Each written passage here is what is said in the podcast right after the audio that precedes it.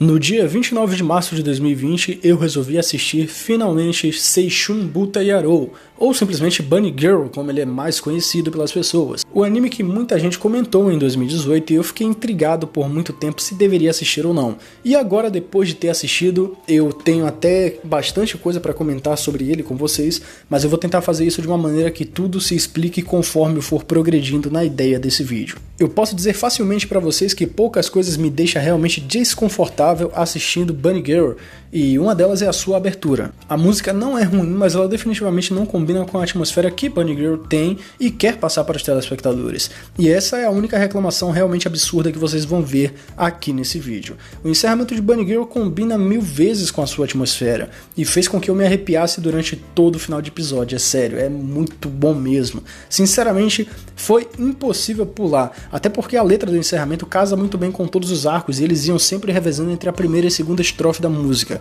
É realmente muito bom. Bunny Girl é um anime que inicialmente tem sua ideia de comprar público com a sua capa e o seu título, que vocês estão vendo aí agora a partir desse print diretamente do My Anime List. Esse título e essa capa é claramente proposital para atrair pessoas que consequentemente não gostam de coisas mais profundas e querem simplesmente um ete depravado. Então Bunny Girl é uma consequência de ideias geniais para se contar uma história e se apresentar conceitos interessantes. Então a pessoa que compra a ideia de que essa capa e esse título vai acompanhar basicamente uma história de uma menina que usa uma fantasia erótica de coelha, vai assistir a parada esperando que seja exatamente aquele anime clichê do Eti depravado e acaba se deparando com outras coisas. Muito provavelmente essa pessoa não vai gostar do que vai ver e vai reclamar do título e da capa, mas a maioria pode acabar se divertindo e dando chance para outros tipos de animes com mais ideias para trabalhar em conceitos sociais. Então é exatamente agora que a gente chega na situação do primeiro arco do anime, que cobre do episódio 1 ao episódio 3.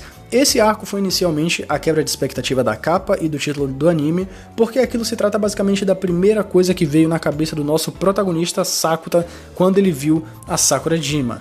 Então tudo aquilo de existir uma garota com uma roupa de coelho deixa de ser continuado porque não faz mais sentido no momento em que as conversas com o protagonista vão se desenvolvendo, então tá tudo bem. Todo o trabalho de diálogo entre eles dois são muito interessantes porque são sobre coisas que se submetem ao estilo de vida japonês e ao modo como eles se comunicam. Então você, por exemplo, pode ver esses personagens discutindo sobre como cada um deve empregar os títulos honoríficos uns aos outros, que é basicamente aquela série de subnomes postos após o nome da pessoa, coisas como San, Kun, Chan ou Senpai. Tudo isso é muito importante para a comunicação respeitável e cultural lá no Japão. Então, para uma pessoa que não sabe muito como que outros países funcionam, a experiência com Bunny Girl pode ser um pouco difícil ou até mesmo lerda, digamos assim. Mas isso é super importante para o contexto de convivência que os personagens vão criando durante toda a história. E todo esse cenário fictício e pseudo-científico de Bunny Girl para explicar os atos e sua fantasia é só um teatro pré-montado para fazer com que toda a sua peculiaridade aconteça. É por isso que a ciência ser ruim em Bunny Girl é o que faz com que ela seja realmente muito boa. A questão dela ser ruim é simplesmente exaltar a prática de que toda aquela fantasia é só um esquema para levarem algo a mais. E isso funciona. O tema do primeiro arco é sobre coisas que seres humanos fazem todos os dias, que é basicamente não reparar em outros seres humanos. Nós vivemos em uma constante corrida diária contra o tempo, precisando fazer coisas importantes e simplesmente passando por diversas pessoas nas ruas e não percebendo que elas existem. E na internet isso é até pior pior, porque o tempo da internet é muito menor, é muito mais curto do que o tempo que a gente tem pessoalmente, então isso é pior. A ficção trabalha em cima disso para desenvolver a situação de que ser abandonado e esquecido é ruim e também que você não pode desistir de ninguém. Inclusive, essa questão da pessoa precisar fazer algo ou ser algo para ser notada é algo que é muito característico não só no mundo todo, mas principalmente lá no Japão e principalmente também por conta dos honoríficos que é o que faz as pessoas serem tratadas de formas diferentes por todos que circundam elas. Eu vou dar o exemplo mais simples aqui, que é o exemplo Senpai. Em muitos animes você vê direto um personagem ter um grupo de amigos que tratam ele de qualquer jeito, e aí quando ele encontra um cara que é importante para ele e chama esse cara de senpai, a linha da história muda completamente e os amigos daquele cara passam a tratar com total respeito o cara que ele está chamando de senpai. Então os honoríficos chegam a ser problemáticos porque eles quebram a convivência entre as pessoas e fazem com que elas sejam apagadas. Cada um é cada um, ninguém é ninguém, e o pódio ou reconhecimento só existe para quem é tratado com respeito através desse sistema de linguagem. É claro que fora do Japão, isso é sim muito comum de ser visto, como eu já falei, mas o uso dos honoríficos fazem com que seja pior por lá. Então, basicamente, essa é a ideia da Sakurajima nesse primeiro arco de Bunny Girl. Pessoas são importantes, elas não devem ser esquecidas, todos devem ser lembrados e bem tratados. A atmosfera do anime e o modo como ele percorre faz com que isso seja absurdamente interessante e cru, e isso é ótimo. O anime ser cru é perfeito para funcionar porque todos os personagens agem de acordo com o que geralmente você vai ver na vida real. E principalmente o Sakuta é um personagem que mantém a postura e o caráter, que não é bom, mas faz com que ele seja bom. Ele é o tipo de cara que atualmente eu tenho me tornado, digamos assim, e eu sei que isso na teoria é um pouco problemático, porque a ideia do Sakuta é basicamente ser sincero em tudo que ele diz, sem se importar com os sentimentos dos outros, porque a sinceridade que ele exerce não é só falar a verdade sobre as pessoas na cara delas, mas também vem de uma série de tratamentos de personalidade que atuam na maneira em que ele age. E isso é simplesmente fascinante. Você vê um contraste de um personagem sobre uma pessoa que aprendeu a lidar com as situações do dia a dia e não dá mais risada ou expressa suas emoções sarcásticas nas suas falas. Tudo dele é extremamente cru e isso faz com que ele seja sério, sarcástico e direto ao ponto. É a junção de três coisas que pode parecer que não, mas é uma sacada de superioridade, amadurecimento e compostura para a maioria das pessoas. Até aquelas pessoas que são bem relutantes para quem diz a verdade sem se importar com as consequências, acabam entendendo no fim das contas que aquilo era necessário e entendendo a pessoa. Então é óbvio que cada um tem sua maneira de pensar e agir, mas isso não deixa de ser importante e muito bem aplicado no Sakuta. Eu não acho que ele seja um personagem extremamente fora dos padrões, como todo mundo disse lá em 2018, mas ele é um personagem absurdamente bem escrito e bem moldado naquele meio ali. Algo também muito interessante foi a crítica e estímulo de desintoxicação virtual que foi empregada nesse primeiro arco como praticamente uma porta de escape para trabalhar o segundo.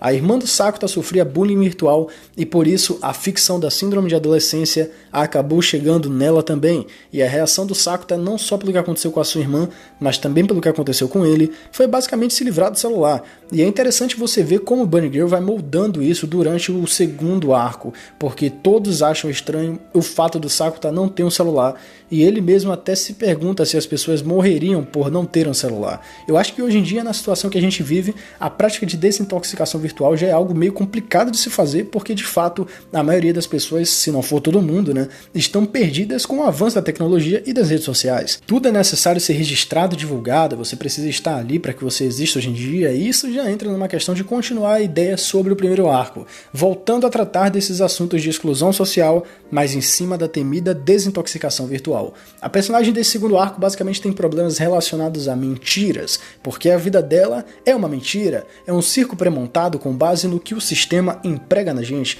A televisão faz com que a gente ache que corpos sarados são o único padrão de beleza existente no mundo e que gordos são desprezíveis, principalmente no Japão, porque o Japão tem um problema muito sério com gordofobia e você pode ver isso principalmente no anime Darling the Franks, que é gordofóbico pra caramba. E isso é só um dos maiores exemplos que eu tenho para citar para vocês como forma de explicação sobre o que é ditado pra gente através do sistema. O sistema tem seu próprio padrão de beleza e ele quer empregar isso em todo mundo. Ele não só quer, como ele consegue há muitos e muitos anos. A Tomoe era uma menina de cabelos longos e teve que cortar ele para poder ficar parecida com o que eles acham que é padrão de beleza. Além de que ela também teve que usar roupas diferentes e que estivessem na moda. Enfim, são vários os aspectos e as situações em que a personagem se envolve porque ela precisa disso para não ser esquecida, como a Sakurajima foi, e com isso vem a mentira, que é um problema absurdo, mas que se resolve porque é uma consequência do maior problema que é a tentativa de seguir o sistema e se anular como pessoa. E o discurso que o Sakuta exerce em cima da Tomoe sobre isso é mais uma vez muito cru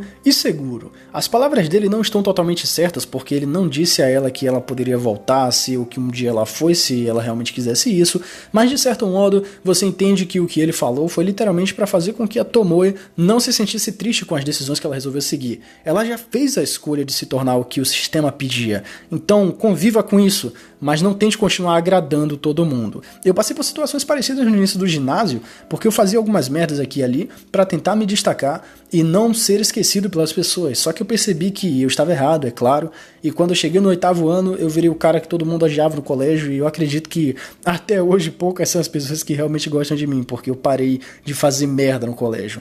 Então eu acho realmente muito importante tudo isso que Bunny Girl trata na sua história, porque isso apresenta coisas que me aconteceram um dia e com certeza já deve ter acontecido com muita gente, né? E chegando na situação clímax do episódio 5, os conceitos e críticas se tornam mais abundantes e o protagonista demonstra ser mais cru e impulsivo no que ele faz, com a situação de que as redes sociais são tóxicas e se você não seguir os padrões do sistema, você vai ser julgado por isso. E é dessa forma que espalham mentiras sobre a Tomoe e fazem com que ela seja xingada por todos. As ações do Sakuta são cruas novamente, como eu acabei de citar, e o que ele faz é não só um ato cavalheiro para livrar a pele da garota, como também um ato orgulhoso de expor a todos que ele é virgem, o que claramente é tratado como honra ou orgulho no Japão. E para nós é algo que seria visto de forma cômica, mas o anime continua com a sua direção fria. O único problema é o segundo arco ter sido finalizado com um romance para estruturar a importância de não mentir. A questão de não mentir ficou meio apagada naquilo, mas enfim, dá para relevar, né?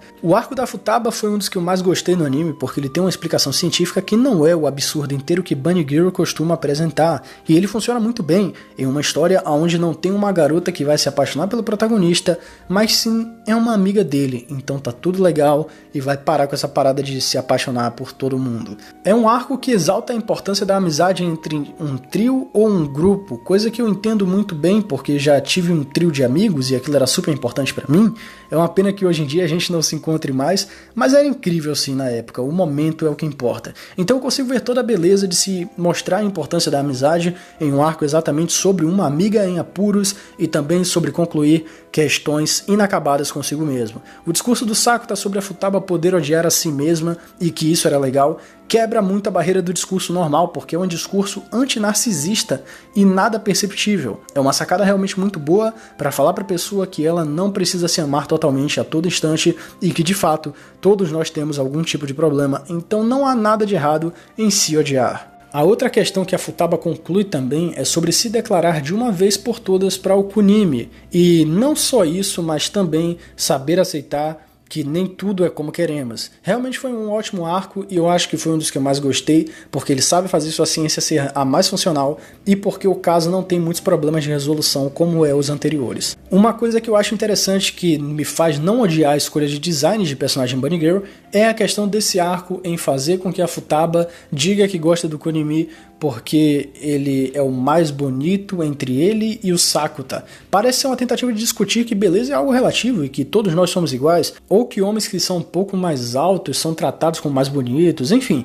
Parece ter essa ideia ali em Bunny Girl, eu só não sei se realmente procede. O quarto arco eu já não achei tão interessante, porque ele só desenvolveu a relação entre duas irmãs, do quão importante é fazer as pazes e ter uma família unida e etc. Mas eu realmente não acho que a mensagem fica tão empregada, porque esse negócio de fazer as pazes dentro da família só funciona na teoria, já que a Nodoka briga com a mãe e vai morar com a irmã no final do arco. E o quinto arco serviu para mostrar como o Sakuta acabou chegando no estado que ele vive, sendo um cara bem verdadeiro e sem muitas expressões faciais através da sua irmã. Realmente foi o melhor arco do anime inteiro, principalmente porque os personagens principais são explicados em grande ênfase e suas personalidades passam a ser mais importantes em todo o cenário do anime. O quinto arco não tem muitas coisas importantes para passar, mas deixa a mensagem final de que você amadurece conforme o nível dos seus problemas aumentam. Concluindo então, uma série de ensinamentos que Bunny Girl tentou implementar durante todos os seus três episódios. Então é basicamente isso, meus amigos. Eu falei muito nesse vídeo aqui e ele deve ter dado uma duração que normalmente dá em todos os outros vídeos, mas foi o vídeo em que eu mais falei coisas, em que eu mais tentei falar coisas sobre uma obra aqui. Então eu espero realmente que vocês tenham gostado desse vídeo. Ele ficou muito grande, muito explicativo sobre todos os arcos e sobre a importância de Bunny Girl, mas eu espero que tenha sido interessante para você se você tiver chegado até aqui. Muito obrigado pela sua visualização e aguarde, porque eu ainda farei review sobre o filme, ok?